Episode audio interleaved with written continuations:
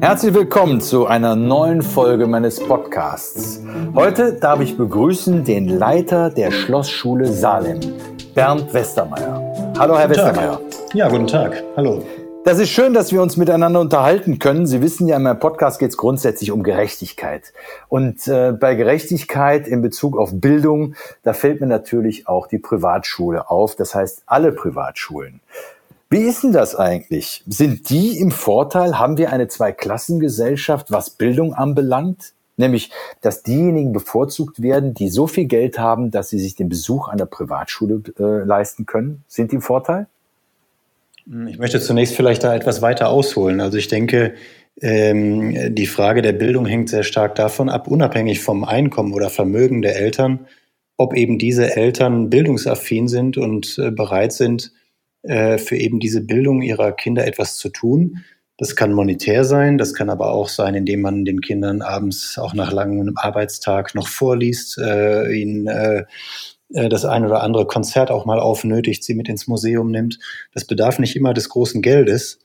Wenn dann äh, die Schule später ansteht äh, oder vielleicht schon der Kindergarten, der auch völlig unterschätzt wird in seiner Bedeutung so für die Bildung eines Menschen, wenn all das ansteht, äh, kommt man ganz schnell auch zu der Erkenntnis, dass es da Orte gibt, äh, an denen man Geld bezahlen muss, wenn man sein Kind dort in den Kindergarten, in die Grundschule oder in die weiterführende Schule schicken muss. Und dieses Geld ist in der Regel nicht begründet in einem Gewinninteresse der jeweiligen Einrichtung, sondern in der Tatsache, dass äh, diese Einrichtungen eben äh, kostendeckend arbeiten müssen, aber nicht vom Staat finanziert werden. Und insofern, selbst wenn sie gemeinnützige Organisationen auch sind ähm, oder Einrichtungen, ähm, die Kosten, die da entstehen, auf die Eltern umlegen müssen. Mhm. In der jetzt, Regel. Wenn ich, da mal, wenn ich da mal ganz kurz rein darf. Jetzt nehmen wir mal ja. an, wir haben ähm, gleich ähm, engagierte Eltern. Einmal Eltern, die sehr vermögend sind und dann Eltern, die aus ganz einfachen Verhältnissen kommen. Aber beide Eltern sind im Rahmen oder in Bezug auf ihre Kinder gleich ähm, engagiert und wollen die fördern. Dann haben aber doch die, die mehr Geld haben und die die Kinder jetzt auf eine Privatschule schicken können, die sind doch da eigentlich im Vorteil. Ist das so? Ich würde denken, auf den ersten Blick äh, sind sie im Vorteil. Auf den zweiten Blick wird man bei sehr vielen Bildungseinrichtungen feststellen, dass es Stipendienprogramme gibt. Das ist hier in Salem zum Beispiel auch sehr umfänglich der Fall, so dass Kinder nicht ausgeschlossen sind dadurch, dass die Eltern sich unter Umständen diese Schule oder auch eine andere Einrichtung nicht leisten können. Das Aber das Ganze also ist natürlich mit einem Bewerbungsaufwand verbunden. Ja. Äh, man muss also schon was tun, äh, um, um dann eben sich zu platzieren. Ja, und genau hier würde ich nochmal eben gerne einsteigen. Ich glaube, ähm, dass vielen Zuhörern nicht bekannt ist, ähm, dass Privatschulen auch Stipendien vergeben. Das heißt also, auch Menschen, ähm, die nicht so einen großen und starken finanziellen Hintergrund haben, sind theoretisch in der Lage, ihr Kind ähm, auf eine Privatschule zu schicken. Stimmt das? Ja, das stimmt absolut. Und äh, in Salem ist das interessanterweise seit 1920 der Fall. Der Gründer Kurt Hahn hat seinerzeit sinngemäß so formuliert, dass mindestens ein Drittel der Schülerschaft ähm, auch aus Familien kommen solle, die sich diese Schule eigentlich nicht leisten können. Und er hat das so begründet, dass er sagte, es gehe darum, die, wie hat er das gesagt, die Kinder der Reichen und Mächtigen von der entnervenden Last ihrer Privilegiertheit zu befreien. Sehr theoretisch gesprochen. Also ja. einfach gesprochen, ähm, es geht darum, ähm, dass man ja jedem die gleiche Chance geben will. Ja, es geht um die, um die, um die gleiche Chance, aber so wie vielleicht äh, ein Kind, das nicht aus vermögenden Verhältnissen stammt, sich diese Schule nicht leisten kann, so bedeutet das für Kinder aus sehr wohlhabenden Familien einen unglaublichen Luxus, in einer Art Normalität zu leben, die für eben andere Menschen Alltag ist. Ähm, nichts ist schlimmer, man braucht nur mal an diese Königshäuser denken, auch in England, als äh, hinter hohen Zäunen von Kameras überwacht und von Paparazzi belauert, äh, seinen Alltag zu fristen. Und, und Kinder, die, die aus, aus vergleichbaren Verhältnissen kommen, atmen auf, wenn sie einfach ein normales Kind, ein normaler Jugendlicher sein können. Und da ist es wohltuend, einfach auch Menschen zu treffen aus ganz anderen gesellschaftlichen Bereichen, die ihnen da auch einen Blick auf die Welt eröffnen, den sie sonst nie hätten. Mhm. Wie viel Prozent ähm, Schüler haben wir denn in Salem, die ein Stipendium bekommen? Also diese Marke 30 Prozent ist im Augenblick äh, in, in keiner Weise erreichbar für uns weil seit 2008, seit der Finanzkrise, die Stiftungen und andere, die uns unterstützen, eben diese Gelder nicht mehr so ausreichen können wie in der Vergangenheit. Ähm, ich denke, dass wir im Augenblick so bei 22, 23 Prozent Stipendiatinnen und Stipendiaten liegen. Und die Range geht wirklich vom, vom Anerkennungsstipendium, weil man bei der Auswahltagung sehr positiv da aufgefallen ist, aber es eigentlich nicht braucht und mhm. sich das Ganze dann nur in den, in den Lebenslauf schreibt, bis hin zu, wenn auch selten, Vollstipendien. Das sind eben Jugendliche oder Kinder, äh, die sich im Grunde eigentlich nicht mal die, die Bahnfahrkarte nach Salem leisten können. Und die werden eben dann vollumfänglich unterstützt und geben andererseits aber unendlich viel auch an Kraft und Zeit in die Schule und in die Gemeinschaft zurück. Mhm. Jetzt hat es ja vor zwei Jahren, ich will mal bei dem Thema bleiben, äh, eine erhebliche Kritik gegeben an den Privatschulen. Es gab zum Beispiel, ich glaube, es war in der FAZ oder in der, oder in der Süddeutschen eine Schlagzeile, äh, würde man das Grundgesetz ähm, ordentlich lesen, dann müsste Schloss Salem äh, die Schule geschlossen werden. Ja, es gibt dieses Sonderungsverbot des Grundgesetzes. Genau. Und das zielt ja auch darauf ab, wenn ich das mal ganz kurz erläutern darf, dieses Sonderungsverbot heißt, die Kinder dürfen nicht benachteiligt werden, die eben nicht ähm, große finanzielle Mittel haben. Man darf, man will damit eigentlich eine Zweiklassenbildung verhindern. Richtig? Ja, das ist richtig, das ist korrekt. Mhm. So, und, und was sagt die Schlossschule zum Beispiel? Was sagen die Privatschulen dazu als Gegenargument? Na, man muss trennen. Wir sind jetzt als Internat äh, im Grunde auf, stehen wir auf zwei Beinen. Wir haben äh, die schulische Seite, die finanziert werden muss. Und wir haben die Seite des Internats. Und Internat bedeutet wesentlich mehr als einfach ein Bett, in dem man irgendwie von Schultag zu Schultag übernachtet. Da geht es eigentlich im 24-7-Betrieb darum, äh, extracurriculare Angebote zu machen, ähm, die im Bereich Sport sich bewegen, in vielfältigen sozialen Geschichten ähm, Aktivitäten, äh, die, die man so unter Outdoor summieren könnte, internationale Projekte, auch soziale Art. Also ganz, ganz vielfältige Dinge, die den Kindern helfen sollen, ihre Talente zu entfalten. Ähm, da ist ein sehr hoher, haben wir einen sehr hohen Personalbedarf, um die Kinder entsprechend zu begleiten, sie mit dem auszustatten, was sie brauchen, um da gesund und sicher durch diese ganzen Aktivitäten zu kommen. Und das ist eben äh, nicht zum Nulltarif zu haben. Wenn man aber die Kosten anschaut, die ähm, uns entstehen und die wir auch, auch äh, dann abdecken müssen aus Schul- und Internatsgeld äh, im schulischen Bereich, ähm, so denken wir, dass wir eigentlich dem, was auch im staatlichen System ausgegeben wird, äh, gleichen und also in keiner Weise jetzt irgendwie unlauter ganz andere Bedingungen den Kindern geben. Wir unterliegen ja auch ganz normal der Schulaufsicht, machen das ganz normale baden-württembergische Abitur unter der staatlichen Aufsicht. Das heißt, es werden und, die gleichen äh, Stoffe gelehrt und das Abitur absolut. findet auch unter den gleichen Bedingungen statt. Absolut. Also jeder, der mutmaßt, an diesen Internatsschulen gäbe es irgendein Sondersystem und man zahle gewissermaßen, um irgendwann mit irgendeinem Abschluss die Schule zu verlassen, der liegt falsch. Also wir sind in ein ganz normales staatliches System eingebunden und uns entstehen bei den gleichen Curricula, bei den gleichen Lehrern, die wir brauchen im Alltag, bei der gleichen Besoldung übrigens auch, die die Kollegen im staatlichen Bereich bekommen, ähm, im Grunde auch genau die gleichen Kosten. Und alles, was ansonsten äh, die Schule bietet in dem, ich sage mal, internatlichen Bereich, ist das on top, das eben auch mit einer normalen Schule gar nicht äh, verglichen werden kann, weil die, auch wenn sie im Ganztag arbeiten, äh, dieses Angebot eigentlich nicht vorhalten können. Mhm. Ich spreche ja nicht umsonst wirklich bei, bei, bei einem Internat von einem 24-7-Betrieb, ähm, man kann also nicht sagen, der Schultag geht von bis oder das Lernen geht von bis. Das menschliche Gehirn lernt rund um die Uhr und so ist das hier auch angelegt. Jeder kleine Stimulus und sei der abends um halb elf trägt dazu bei, dass die Kinder die Menschen werden, die sie sein mögen und sein können. Mhm. Jetzt haben wir das Thema Geld, glaube ich, umfassend besprochen. Jetzt gibt es ja in der Bevölkerung sicherlich noch so ein, so ein Vorurteil, dass man sagt, also wenn du von allen Schulen runtergeflogen bist, weil du dich daneben benommen hast, äh, dann wirst du von der Privatschule aufgenommen. Was hat's denn damit auf sich? Darf man sich bei hm. in der Schlossschule Salem alles erlauben? Oder? Nein, das ist, das ist nicht der Fall. Aber ich möchte dazu sagen, ich war kein, kein einfacher Schüler und hatte jetzt mein 30-jähriges Abiturjubiläum und musste schmunzen, weil zumindest theoretisch ich immer noch totales Hausverbot in meiner alten Schule habe. Also ich war auch eine harte Nuss. Das ist und, ja von dem Direktor ähm, mal ein ehrliches Wort. Ja, aber ähm, wenn ich zurückschaue, es gab gewisse Gründe oder auch Missverständnisse mit der damaligen Schulleitung. Nichts von dem, was wir so gemacht haben, war irgendwie bös gemeint oder, oder, oder destruktiv, kam aber, aus welchen Gründen auch immer, zumindest im Abitur und im Abschluss so an. Ähm, was mir im Nachhinein auch leid tut, weil jetzt gehöre ich ja nun selber äh, zu der Schar der Lehrer und, und der Schulleute. Ähm, aber ich erlebe das bei unseren Schülern eben auch. Sie sind nicht immer einfach. Es ist auch die Pubertät, eine wilde Zeit. Wir haben hier 42 Nationen, Mentalitäten aller Art, äh, alle Kulturen der Welt kommen hier zusammen. Es gibt auch Konflikte. Und ähm, ähm, ich glaube, dass, dass Kinder mitunter zu schnell abgestempelt werden, weil sie in irgendeiner Weise auffällig sind und nicht so dem Mainstream entsprechen. Aber wenn ich jetzt mal an den Bereich der, der hochbegabten Förderung denke, dann weiß man, dass es ganz viele sehr begabte Kinder gibt, die nicht richtig diagnostiziert werden und die in diese Rubrik verhaltensauffällig kommen und äh, in vielen Fällen die Schule oder das deutsche Schulsystem verlassen ohne jeden Abschluss, obwohl sie in Wirklichkeit das Potenzial hätten, was ganz Besonderes zu leisten. Aber sie werden, werden eben nicht verstanden.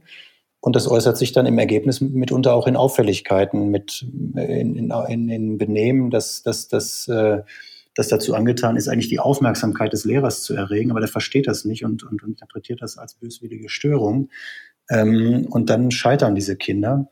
Also das kann vielfältige Gründe haben. Also jemand, der hierher käme, um einfach nur sich destruktiv auf Kosten der Gemeinschaft zu verwirklichen, der würde hier vor Ort nicht lange glücklich werden. Das müsste noch nicht mal ich als Leiter in die Hand nehmen, das wird schon die Gemeinschaft regeln. Denn auch ja, die Kinder frage ich mal ganz konkret. Also das ist ja ein schöner Ansatz, äh, dass Sie sagen, es gibt tatsächlich Schüler, ähm, die vielleicht mal nicht in der ihr ihnen angemessenen Art beurteilt werden und die verdienen sicherlich eine zweite Chance. Aber die Frage bleibt trotzdem, äh, kann denn jeder auf Schloss, äh, Schloss Salem bleiben oder fliegen die, die sich daneben benehmen, auch mal raus? Gibt es Fälle, wo Sie, wo Sie Schüler der Schule verwiesen haben? Die ja, nicht mehr tragbar natürlich. waren für die Gemeinschaft? Natürlich. Also es gibt, es gibt, aber ich würde nie das, diese, diese Formulierung verwenden, jemand fliegt raus. Ich würde immer sagen, es kann aus unterschiedlichen Gründen ein Punkt erreicht werden, wo ich als äh, letztendlich verantwortlicher Leiter dieser Schule nicht mehr bereit oder in der Lage bin, die Verantwortung für dieses Kind zu übernehmen oder für diesen Jugendlichen.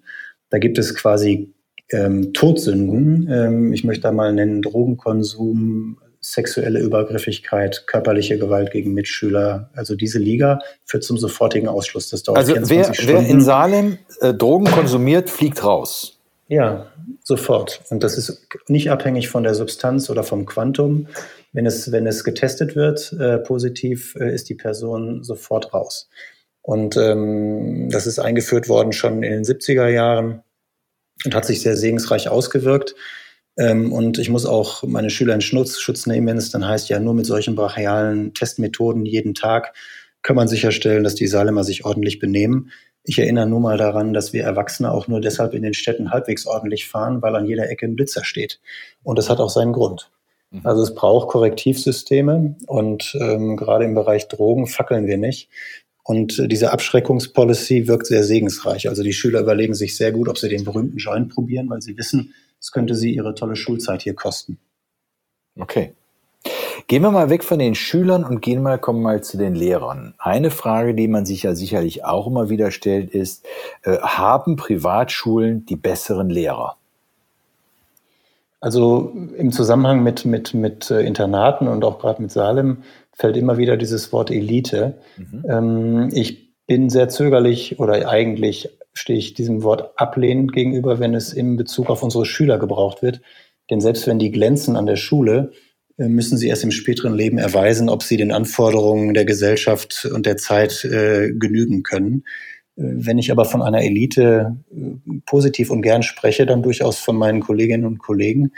Ähm, das sind wirklich Menschen, die das, was sie tun, nicht als Job bezeichnen würden. Das ist für die meisten, so mein Eindruck, eine echte Berufung und äh, eine Kollegin, ein Kollege, der als sogenannter Lehrermentor oder Lehrermentorin hier arbeitet, also ähm, am Vormittag äh, und am Nachmittag im Unterricht und äh, früh des Morgens, aber auch noch äh, am Abend und mitunter auch in der Nacht noch als Mentorin oder Mentor. Ähm, die geben wirklich alles, um äh, mit jungen Menschen zu arbeiten und ähm, ja, lassen da ganz viel Kraft und Substanz gewinnen andererseits aber auch eine, eine Gemeinschaft, auch mit diesen, mit diesen Jugendlichen, die, so mein Eindruck, ein Leben lang durchträgt. Ähm, vielleicht jetzt mal gerade zu den Begrifflichkeiten, die Sie verwandt haben. Ähm, wenn ich höre Mentor, dann weiß ich, ähm, dass nicht jeder weiß, was ein Mentor ist. Können wir das mal ganz ja, kurz eine Mentorin, aufklären? Mentor, Entschuldigung, eine Mentorin, ein Mentor ist, ist äh, eine, eine Person, Mann oder Frau, die eben einen, einen sogenannten Flügel, also einen Gebäudeflügel in unserem Fall, einen Korridor mit, mit äh, in unserem Fall so etwa 18 Jugendlichen, ähm, in der Oberstufe ein paar mehr, äh, betreut. Mhm. Und ähm, an Elternstadt im Grunde als Ansprechpartner fungiert. Ähm, also so eine zwischenmenschliche Komponente, eine Betreuungskomponente übernimmt. Ja, aber das ist, das ist, ähm, ähm, das ist eine ganz enge äh, Bindung, die schon auch entsteht, denn das ist für viele Jugendliche oder für viele Schülerinnen und Schüler nach einer gewissen Zeit eine absolute Vertrauensperson, ähm, die, die mit ihnen auch durch sehr schöne Momente geht, aber auch durch sehr schwierige, sei es nun schulisch oder auch in der Internatsgemeinschaft. Mitunter passiert auch zu Hause im häuslichen Umfeld irgendwas, das man auffangen muss. Und ähm, ähm, das sind also besondere Menschen und, und die müssen auch bereit und in der Lage sein, sich auf all die Probleme, die Mentalitäten äh, dieser Kinder, der Jugendlichen einzulassen. Und äh, sie müssen versuchen zu verstehen, warum Kinder mitunter auch mal ausbrechen in jede Richtung. Und äh, wir haben eigentlich die Erfahrung gemacht, dass es für jedes sogenannte Fehlverhalten irgendeinen Grund gibt, den aber dann äh, zu isolieren und zu verstehen und dann auf, durch Gespräche auf so ein Kind, auf so einen Jugendlichen einzuwirken, positiv. Das ist eigentlich so eine besondere Aufgabe. Und wenn das gelingt, ist das dann, ja, so möchte ich sagen, fast die private Sternstunde für jeden Mitarbeiter, ähm, da so eine kleine Nuss geknackt zu haben auf dem großen Weg. Ja, das heißt also, wir haben neben den, den Lehrern, die in der Schule den Unterricht machen, haben wir Mentoren, die teilweise auch noch Lehrer sind. Aber ja, manche gibt es gibt es auch Mentoren, die, die nur ähm, als Mentoren arbeiten und keine ja, es gibt reine, reine Mentorinnen, reine Mentoren, wenn man das so nennen möchte, die äh, im Grunde sich vollständig der, der Betreuung der Kinder widmen und ansonsten mitunter, mitunter auch andere Aufgaben an der Schule noch übernehmen. Ähm, aber es gibt auch diese Mischform, äh, in der man einen Teil des, des, des, ähm, der Zeit, die man hier arbeitet, im, im Unterricht verbringt und die andere Zeit in der Betreuung im Internat. Mhm. Ähm, wie gesagt, eine fordernde Kombination, aber viele Kollegen würden äh, immer auch sagen, dass das unsere Schule sehr stark prägt und auch positiv ausmacht, dass man also als, als Erwachsener am Abend sieht, was man am Morgen angerichtet hat im Unterricht. Ja. Jetzt haben Sie ja vorhin eins angesprochen, nämlich Sie sagten, die Besoldung oder die Bezahlung der Lehrer ist gleich. Also ich könnte mir vorstellen, mhm. dass auch einige der Zuhörer ähm, grundsätzlich der Auffassung sind, naja gut, da sind nur Reiche und die Lehrer werden dann auch besonders äh, ordentlich und anständig bezahlt. Stimmt das? Also ich würde mal denken, im internationalen Bereich, Vergleich äh, werden, werden Lehrerinnen und Lehrer in, in Deutschland wirklich gut ähm, bezahlt, ähm, haben auch letztlich auskömmlich Ferien, wobei die nicht so, so äh, der Erholung nur dienen, wie man das mutmaßt, denn es gilt auch viel vor- und nachzubereiten. Aber in der Tat zahlen wir das, was man im öffentlichen Dienst ähm, auch bekommt. Ja. man könnte sich fragen, warum lässt sich jemand dann auf diesen deutlich anstrengenderen äh, Beruf an so einer Internatsschule ein. Ja, so wie Sie das, das gerade schildern, ist ja das Zeitinvest, was ein Lehrer da bringen muss, wesentlich höher ähm, als für einen normalen Lehrer. Ja, ist korrekt. Und äh, es ist also tatsächlich für, für Menschen, die A mehr wollen als, als normal organisierte Schule mit einer definierten Schlusszeit, wo es, wo es gongt und dann geht man nach Hause. Ähm, dann muss man aber auch wissen, dass eine besondere Qualität äh, Salems, aber auch anderer Schulen mitunter darin liegt, dass man vergleichsweise kleine äh, Lerngruppen hat in den verschiedenen Fächern. Ähm, also mein Sohn ist im Augenblick hier auch äh, in Salem unterwegs ähm, und äh, hat mit fünf oder sechs anderen äh, äh, Schülerinnen und Schülern den Lateinunterricht. Mhm. Ähm, das hat eine Intensität, die ich als Schüler so nie erlebt habe mit 25, 26, 27 Kindern in der Klasse. Und ähm, das bedeutet aber für den Lehrer einen deutlich geringeren Korrektur- und Vorbereitungsaufwand. Und das ist natürlich ein echtes Plus im Vergleich zur Staatsschule, wo in Nordrhein-Westfalen so im Augenblick bis zu 35 Kinder beschult werden pro, pro Klasse. Ja, das ist natürlich auch ein irre Luxus, ne, der da besteht. Wo, woher kommt denn das? Wenn ich sehe, dass in der öffentlichen Schule 20 äh, oder 25 Schüler in der Lateinklasse sind ähm, und dann bei Ihnen nur fünf oder sechs, äh, woran liegt das? Am, am fehlenden Interesse an der lateinischen Sprache oder was ist das? Nein, nein, nein, nein. Also ähm, wir, also das sind andere Dimensionen. Ich meine, wenn man, wenn man in, in, in die Bundesländer schaut, gibt es Schulen mit, mit weit über 1000 Schülern wir haben jetzt in Salem äh, maximal 600 Schülerinnen und Schüler und mehr können wir und wollen wir auch gar nicht aufnehmen, um überschaubar zu bleiben. Ja.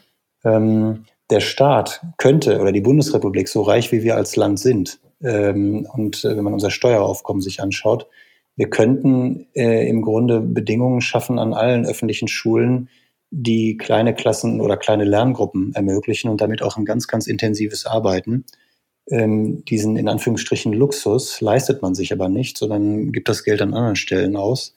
Und ähm, man müsste, also statt die Internate zu fragen, warum sie sich so kleine Lerngruppen erlauben, müsste man umgekehrt eher fragen, warum leistet sich unser Land diese riesigen Klassen, in denen man nicht effizient unterrichten kann, in denen die Kinder auch äh, letztlich ihre Potenziale nicht entwickeln können. Äh, und man muss auch sagen, dass, dass ähm, auch Deutschland sich sehr internationalisiert im Augenblick. Ähm, wenn, wenn eine Klasse sehr stark durchmischt ist mit unterschiedlichsten Nationalitäten, unterschiedlichsten Sprachen und die deutsche Sprache oder die englische Sprache als, als, als, als Lernvoraussetzung gar nicht gegeben sind, gerade dann müsste man eigentlich in kleineren Lerngruppen arbeiten, um überhaupt zu Ergebnissen zu kommen. Also das hört sich ja nach. Mein Appell wäre da wesentlich mehr Geld äh, in die Hand zu nehmen. Ja, das, das, ähm, ist ja richtige Kritik an unserem Bildungssystem. Dann will ich mal die Frage etwas provokanter formulieren. Glauben Sie, dass die Bundesrepublik Deutschland ihrem Bildungsauftrag nicht mehr richtig nachkommt? Wenn man, ja, man könnte das durchaus so hart formulieren, ja. Ähm, gemessen an dem, was möglich wäre, bleiben wir weit, weit äh, zurück. Ähm, das zieht sich auch in andere Bereiche. Also wenn, wenn man von der berühmten Digitalisierung spricht und, und von Bildungspakt und, und, und, und Milliardensummen, die in die Ausstattung der Schulen gehen soll, dann, dann, dann muss man vielleicht erstmal zurücktreten und fragen, haben wir denn überhaupt schon überall die, die, die Infrastruktur, um überhaupt diese Schulen auszustatten? Also gibt es überall schon Breitbandanschlüsse und, und sind die überhaupt noch zeitgemäß?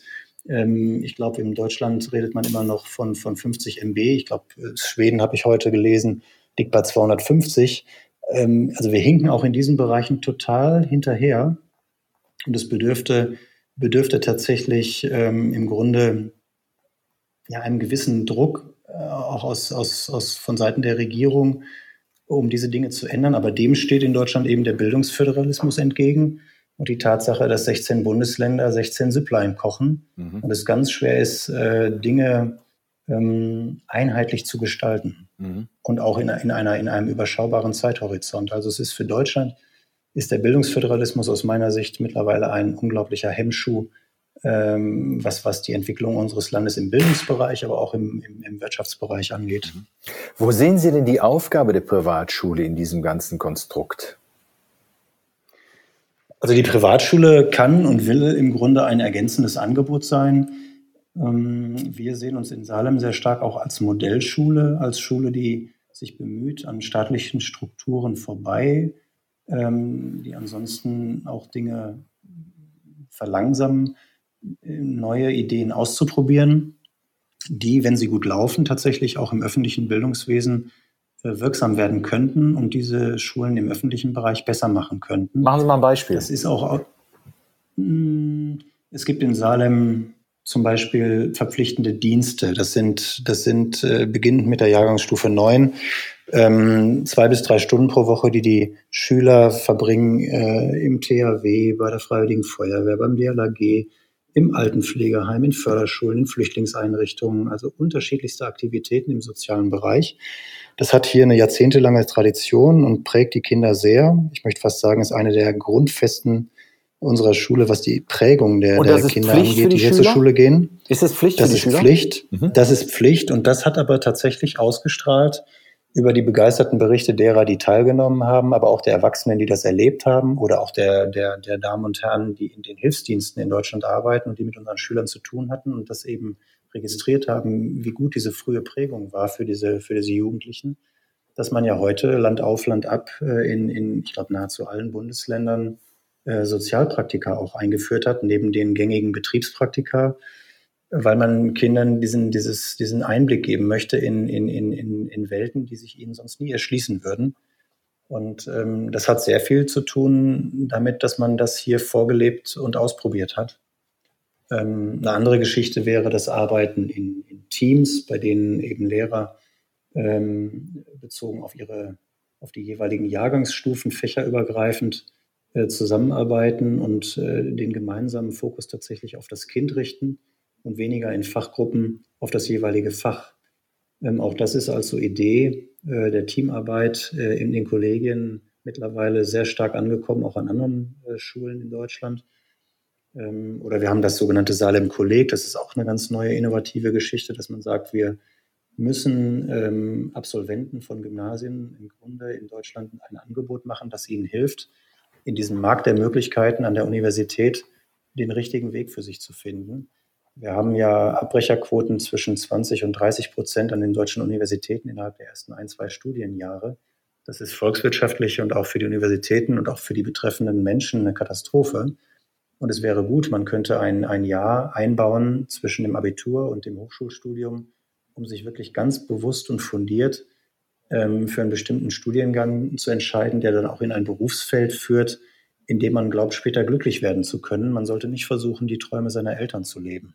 Also in dem Punkt möchte ich noch mal eines für unsere Zuhörer zusammenfassen, ähm, dass nämlich Privatschulen Stipendien vergeben und wir haben hier eine Quote von 20 bis 30 Prozent und äh, dass ein ganz wesentliches Augenmerk bei den Privatschulen auf so einer sozialen Erziehung liegt, in dem nämlich ähm, entsprechende Kurse bei THW und so als, als Pflichtveranstaltung gemacht werden. Da schließt sich für mich natürlich jetzt die Frage an. Am Anfang haben wir gestartet ähm, mit, so einer, mit so einer Frage, inwieweit ähm, gibt es eine Zwei-Klassen-Bildung? Ähm, ich will jetzt mal etwas harmloser fragen, aber dennoch sehr intensiv. Ähm, glauben Sie, dass Privatschulen ähm, mithelfen können, eine soziale Gerechtigkeit ähm, hervorzubringen? Hm, also zunächst einleitend noch ganz kurz. Ich kann nicht, äh, ich überschaue nicht, ob, ob alle Privatschulen und auch nicht, ob alle Internate tatsächlich äh, diese Stipendien in dem Umfang vorhalten oder auch soziale Dienste anbieten. Okay, dann reduzieren wir es auf die Schlossschule Salem. Für Salem, für Salem einfach sprechen. Ja. Ähm, äh, Gerechtigkeit ähm, ist ein, ein ganz hohes Gut und auch ein, ein ganz wichtiges Ziel. Ähm, man muss aber immer bedenken, dass auch die die ähm, sozialst, das sozialste Schulsystem, das man sich vielleicht vorstellen mag, bestimmte Ungerechtigkeiten nicht ausgleichen kann, die das Leben schreibt. Also ob ein Kind hineingeboren wird in eine Familie mit einer Bibliothek und, und kulturell interessierten Eltern oder in eine Familie, wo nur der Fernseher läuft, der Gameboy piept und das einzige Buch das Telefonbuch ist, ähm, das ist Glück oder Pech.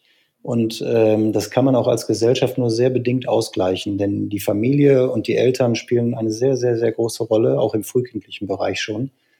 Ähm, die Privatschulen beleben sicherlich ähm, die, die Bildungsszene, ähm, denken Dinge vor, probieren Dinge aus. Das öffentliche Schulwesen ist nach PISA auch, äh, hat sich sehr stark verändert. Man hat auch sich viele, viele Gedanken gemacht, hat an der Ausstattung gearbeitet. Äh, die Ganztagsschule hat sich sehr entwickelt und ähm, insofern an vielen Orten in Deutschland sind Lehrer interessiert und engagiert dabei, Dinge neu zu denken und, und, und, und Bildung äh, zeitgemäß äh, zu handhaben. Aber ähm, als Salz in der Suppe schaden Privatschulen keinesfalls. Interessant ist der Blick mal über die Grenze. Also in, in den Niederlanden gibt es meines Wissens nach mittlerweile über 80 Prozent Privatschulen. Und diese Schulen werden vom Staat zu 100 Prozent äh, refinanziert. Die Eltern haben freie Schulwahl und die Ergebnisse aller Schulen, und das ist ein zentrales Prüfungssystem, die Ergebnisse aller Schulen werden im Internet veröffentlicht. Das heißt, die stehen in freier Konkurrenz zueinander. Und es gibt sehr wenig Reglementierung, was ähm, die Arbeit der Schulen angeht. Im Grunde ähm, überlebt die Qualität. Und äh, dieser freie Wettbewerb, der fehlt in Deutschland leider. Ich würde wirklich auch vor dem Hintergrund dieser dieser, dieses Föderalismus und der rigiden Kontrolle der Kultusministerien in den Ländern fast davon sprechen, dass das die eigentlich letzte real existierende Planwirtschaft ist, die wir in Deutschland noch haben. Das heißt also, wenn Sie sagen, in Holland ähm, werden die Privatschulen zu 100 Prozent durch den Staat finanziert, dass in Holland tatsächlich dann auch jeder ähm, gleich, welche finanziellen Hintergründe er hat, einen Zugang auf diese Privatschulen hat. Ja, und diese Schulen äh, stehen eben in freier Konkurrenz zueinander. Wer also die Eltern und die Kinder nicht überzeugt, wird weggefegt. Mhm. Und äh, insofern gibt es eine ganz natürliche Motivation, gut zu arbeiten und, und besondere Angebote zu schaffen. Jeder Lehrer, der etwas mehr tut, als er muss, trägt zur Erhaltung seines Arbeitsplatzes bei. Ähm, wenn man die Diskussion verfolgt um die Verbeamtung von Lehrern und was es mit Menschen macht, wenn man weiß, man, man ist unkündbar, der, der wird sicherlich schnell dazu kommen, äh, dass das äh, also auch an der Stelle äh, zu einer Qualitätsverbesserung in Deutschland führen könnte. sich jeden Tag neu auch im Beruf zu beweisen und, und, und gute Arbeit zu leisten.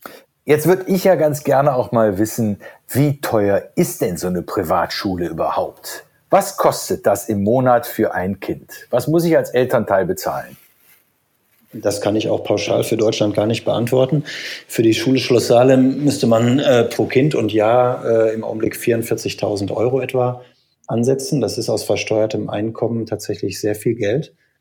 Ähm, man muss dazu aber wissen, ähm, dass äh, wir als gemeinnützige GmbH nicht gewinnorientiert arbeiten, sondern äh, mit diesem Geld decken wir die ganz real entstehenden Kosten ab und wer Salem mal besucht hat und hinter die Kulissen schauen könnte, konnte, wird feststellen, dass die Kinder sehr, ich möchte fast sagen, spartanisch äh, untergebracht sind in ihren Vierbettzimmern, Dreibettzimmern ähm, und keinesfalls im Luxus hier leben. Das sind dreieinhalbtausend Euro pro Monat, sogar noch ein bisschen mehr.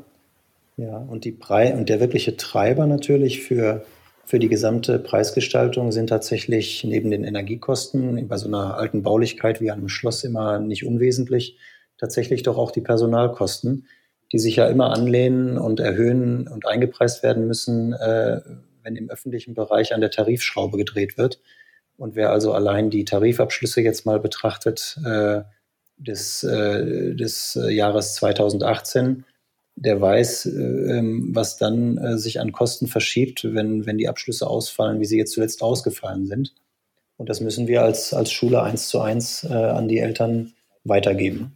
Ähm, ist es denn nur möglich, Schule Schloss Salem zu besuchen als Internatsschüler oder gibt es da auch ähm, Kinder, die zu Hause übernachten und dann einfach nur zum Unterricht kommen? Es gibt Schülerinnen und Schüler, die äh, aus dem Umfeld der Schule kommen und die äh, in Salem zur Schule gehen, die eben nicht äh, im Internat äh, leben und wohnen. Das hat äh, ganz unterschiedliche Gründe und äh, es sind auch im Vergleich zur Gesamtschülerzahl, ich möchte was sagen, eigentlich auch verschwindend wenige. Aber es gibt sie. Und ähm, in vielen Fällen hat es auch damit zu tun, dass Eltern sich das Internat schon wünschen aber Schwierigkeiten haben sich vorzustellen, sich schon äh, in der siebten, achten, neunten Klasse von ihren Kindern zu trennen. Je älter sie dann werden, desto eher sind sie dann bereit, auch loszulassen. Und die sogenannten Tagesheimschüler haben eben die Möglichkeit, auch im Internat zu schnuppern, sich das Ganze anzuschauen, die Gemeinschaft zu erleben. Und oft wächst über die Jahre tatsächlich auch der Wunsch, irgendwann wirklich Teil dieser Gemeinschaft zu sein äh, und vor Ort auch zu wohnen, zusammen mit den Freundinnen, mit den Freunden. Das ist durchaus äh, möglich und auch äh, nicht untypisch. Und das ist dann entsprechend günstiger. Als Tagesheimschülerin, Tagesheimschüler, je nach Alter, auch je nachdem, ob man äh, im, im, deutschen Bereich lernt, also das Abitur anstrebt oder eben das IB, ähm, sind die Kostensätze äh, angepasst. Mhm. Ähm, genau. Ähm, was bedeutet das denn jetzt ganz konkret in Geld? Was muss man für so einen Tagesheimschüler bezahlen? Wenn ich als Tagesheimschüler hier die Schule Schloss Salem äh, besuche, bin ich äh, auf jeden Fall unter 2000 Euro und ähm, nehme ja tatsächlich auch nicht die vollen Leistungen der, der Betreuung in Anspruch. Okay. Jetzt haben Sie ja schon mal ausgeführt, dass ähm, es auch Kinder gibt, die aus der Nähe kommen. Aber jetzt ist ja der Großteil, ist ja Internatsschüler, die kommen ja ähm, aus Gesamtdeutschland, nehme ich an, oder aus der ganzen Welt. Können Sie das mal kurz skizzieren? Woher kommen die ganzen Schüler? Ja, also man muss sagen, dass Salem sich in den letzten zehn Jahren äh, sehr, sehr internationalisiert hat. Ich glaube, vor zehn Jahren lag die Quote der internationalen Schüler bei, bei etwa 13 Prozent, 14 Prozent, äh, mittlerweile bei 42. Das hat ganz viel damit zu tun, dass Deutschland trotz aller Wirtschaftsprobleme weltweit äh, in den letzten Jahren stabil geblieben ist, als ein, ein Ort der Ruhe, des Friedens, äh, der Stabilität gesehen wird. Und äh, die Eltern international oder mit internationalem Hintergrund wünschen sich für ihre Kinder im Grunde ähm, in einem solchen Umfeld äh, zu leben, äh, zu lernen, groß zu werden, die sollen sich das abschauen, was Deutschland zu so einem friedlichen und sicheren Ort macht. Ähm, sie kommen also aus Asien, äh, im Grunde aus allen Kontinenten, leider nicht so stark aus Afrika. Da kann man wirklich äh, sagen, das ist ein, ein, ein Kontinent ähm, verwickelt in Kriege und in, in wirtschaftliche Nöte und in Migration das ist dramatisch und, und es schlägt sich auch nieder in, in im Grunde verschwindend geringen Schülerzahlen äh, aus, aus diesem Bereich. Mhm. Aber ansonsten ist die ganze Welt sehr stark vertreten. Und äh, wenn man auf Deutschland schaut, äh, wird man finden, dass, dass sehr, sehr viele Kinder äh, aus, dem, aus dem süddeutschen Bereich in Salem zur Schule gehen. Sicherlich aus allen anderen Bundesländern auch, aber doch eher aus Bayern, Baden-Württemberg und sehr stark eben Kinder aus dem, aus dem deutschen Mittelstand.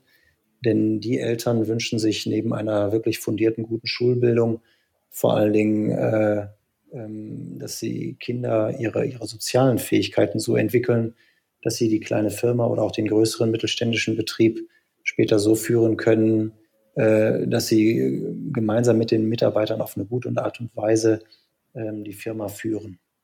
Das ist ja ein, ein schöner, zukunftsweisender Abschluss, den Sie da gerade gefunden haben.